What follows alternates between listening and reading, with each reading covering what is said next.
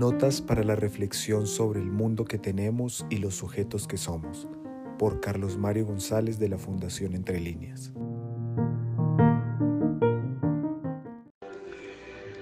Profesamos dos atributos cada vez más escasos en nuestro tiempo, pero no por eso menos valiosos, al contrario, más valiosos entre más escasos. La lentitud y la paciencia.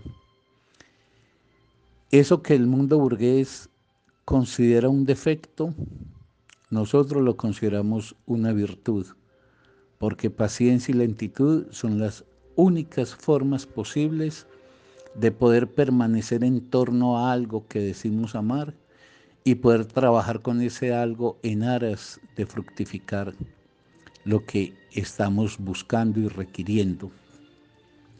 Ahora, nosotros también nos hemos hecho un propósito, leer a Estanislao Zuleta, pero hemos entendido que leer no es lo que nuestra cultura promueve, el consumo de una información que pasa por el sujeto sin que éste la digiera y sin que esa información realmente le produzca un efecto transformador.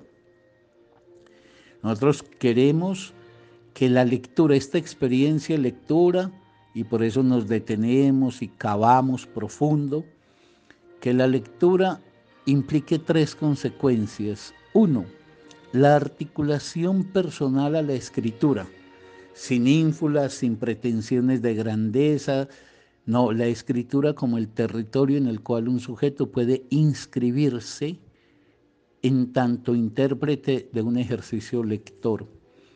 Segundo, que la lectura se vincule directamente a la conquista por parte del sujeto de un pensar propio. Un pensar es propio cuando uno puede demostrar la afirmación que sostiene y tercero, que el sujeto lector se haga una palabra genuina. Una palabra es genuina cuando una palabra me identifica y da al otro la imagen auténtica de quién soy yo. Es decir, cuando uno se esfuerza porque su palabra sea auténtica, incluso aunque corra el riesgo de ser malinterpretado por el otro. Pero profesar una palabra para decir, este soy yo, al mismo tiempo poder plantearle al otro ese rasgo de la identidad que es tal como yo veo el mundo, os lo expreso y por eso lo pienso y entonces os lo entrego. Y finalmente hacer de ese diálogo consigo mismo que es la escritura una articulación inextricable con el acto de leer.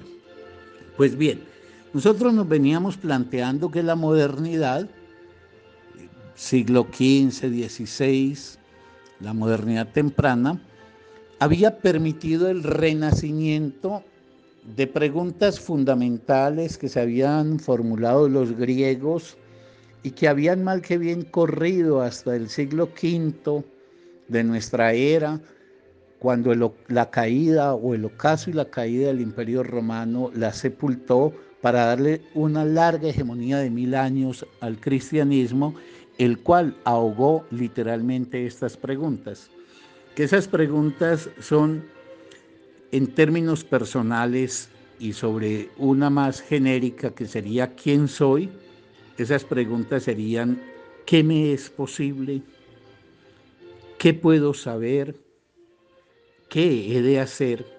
Y que se pueden también traducir en términos colectivos como quiénes somos, qué nos es posible, como sociedad, qué podemos saber y qué hemos de hacer.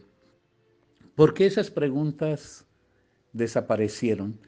Para poder responder esto, antes de seguir para adelante, hemos de echar hacia atrás, hemos de remontarnos a esa relación de los griegos con la verdad y en general con la vida, y luego entonces indagar por qué esa relación se quebró y se instauró en su lugar el gran imperio de la dogmática y de la fe que el cristianismo trajo consigo, y finalmente qué es lo que propicia el renacer de esas preguntas, pero por qué esas preguntas no han logrado calar en el conjunto de la sociedad, sino que han quedado en pequeñas élites.